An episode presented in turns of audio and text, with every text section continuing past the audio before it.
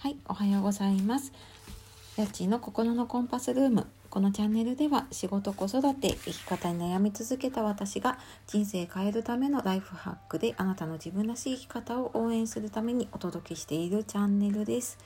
えー、本日もお聴きいただきましてありがとうございます。えー、今日5月5日ですね。えっ、ー、と、皆様いかがお過ごしでしょうか。はい。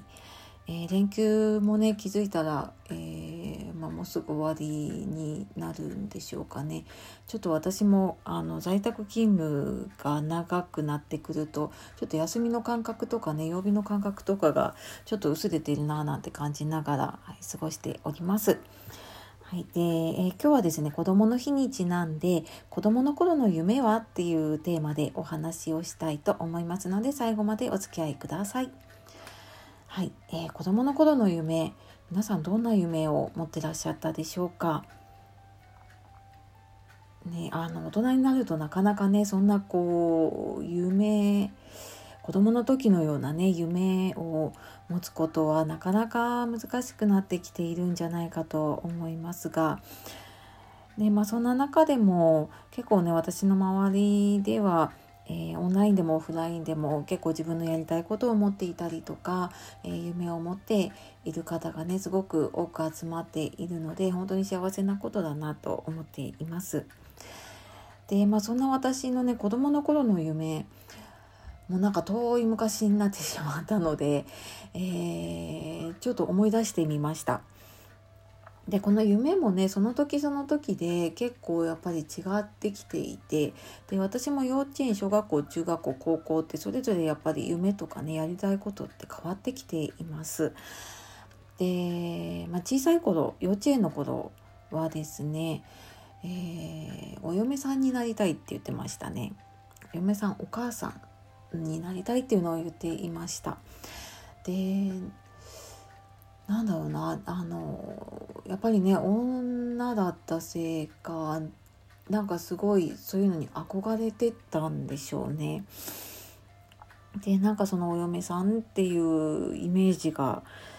まあ、子供から見るとねやっぱりすごいあの遠い存在ででなんかね自分にとってはまだまだなれるものじゃないんだなっていうふうに思って。ていたねそんな憧れの存在だったんだと思います。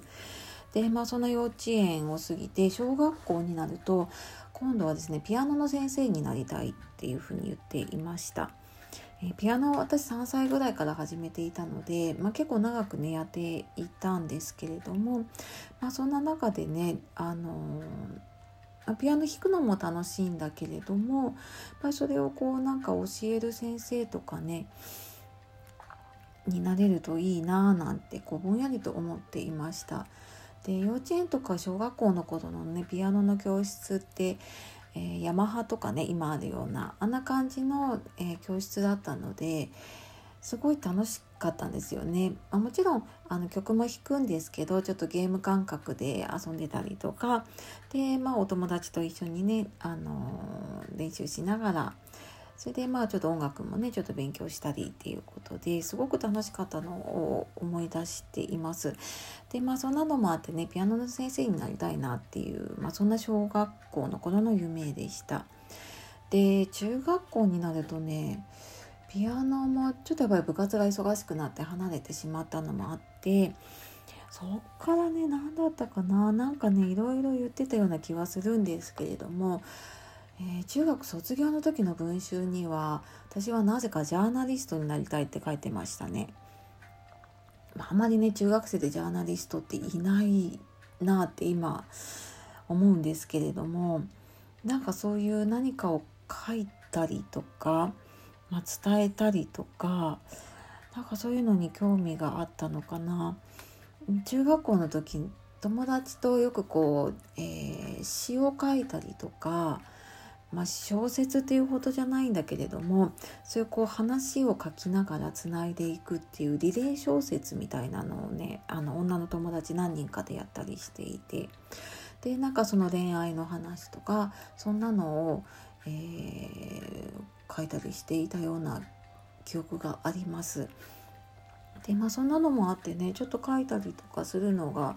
まあ、結構好きだったのかなっていうのをねはい思ったりしています。でまあ高校に入ってくるとね、まあ、それなりにやっぱりいろいろ進路も考えなきゃいけなかったりとかするので、まあ、ここからは夢っていうよりはねあの、まあ、どういう進路についてどういうことをやりたいかっていうのを考えていたと思うんですが高校の時、まあ、その進路考えるとかってなった時にえー、その時にすでに私、まあ、今も続けている福祉の道をね選んでいました。で、まあ、これもなんかそんなにね昔からこうやりたかったっていうわけじゃないんだけれども、まあ、たまたま、えー、自分の祖母ですね母方の方の祖母ですねが、えー、家で介護を受けていてでまあちょっと離れたところに住んでいたので時々しか行けなかったんですけれども、ま、ただその家で介護を受けているっていうのを初めて見てあなんかこういう仕事があるんだっていう高校生ながらにねすごい新鮮というか、まあ、なんか衝撃だったのかな。うん、なんかこう人のお世話をするっていう、まあ、そんなお仕事がねあるんだなっていうのを知ってで、まあ、なぜかねなんかそこにすごく興味を持っていろいろ調べたりしているうちにあなんか人の役に立つことやれたらいいなっていうことで、まあ、なんかそこからねあの福祉の道に進むことを決めて、はいまあ、今もね進み続けています。でなんかこうやってね見てみるとその子どもの頃の夢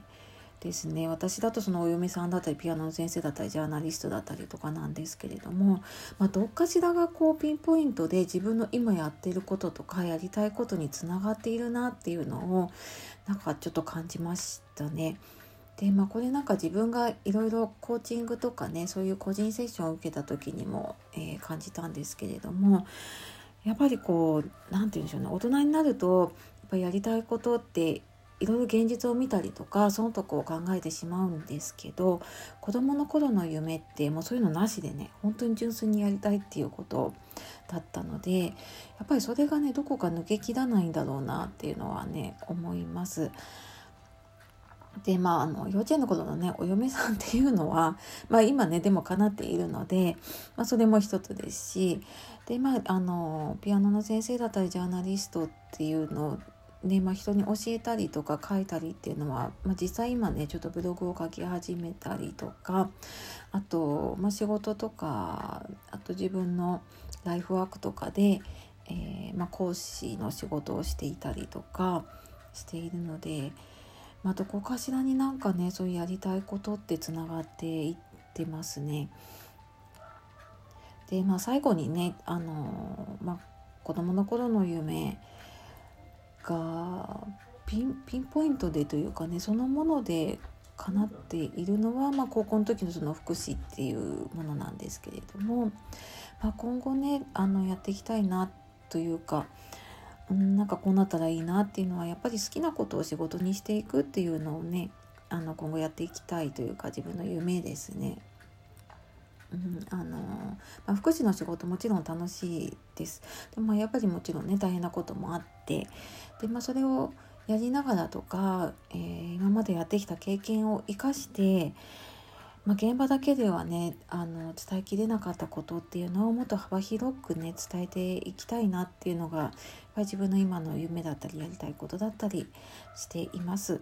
でねやっぱりあの子供育てているのもあるんですが大人がねそういうやりたいこととか夢っていうのを持てないような、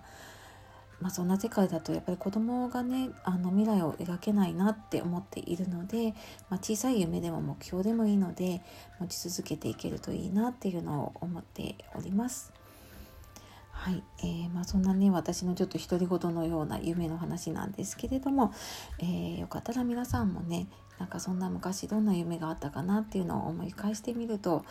なんか新しい発見がねあるかもしれないですね。はいというわけで、えー、今日は子どもの日にちなんで子どもの頃の夢はっていうことでお話をさせていただきました、え、今日も最後までお聴きいただきましてありがとうございます。では今日も素敵な一日をお過ごしください。えー、夜お聞きの方今日も一日お疲れ様でした。ラッチーの心のコンパスルームでした。さようなら。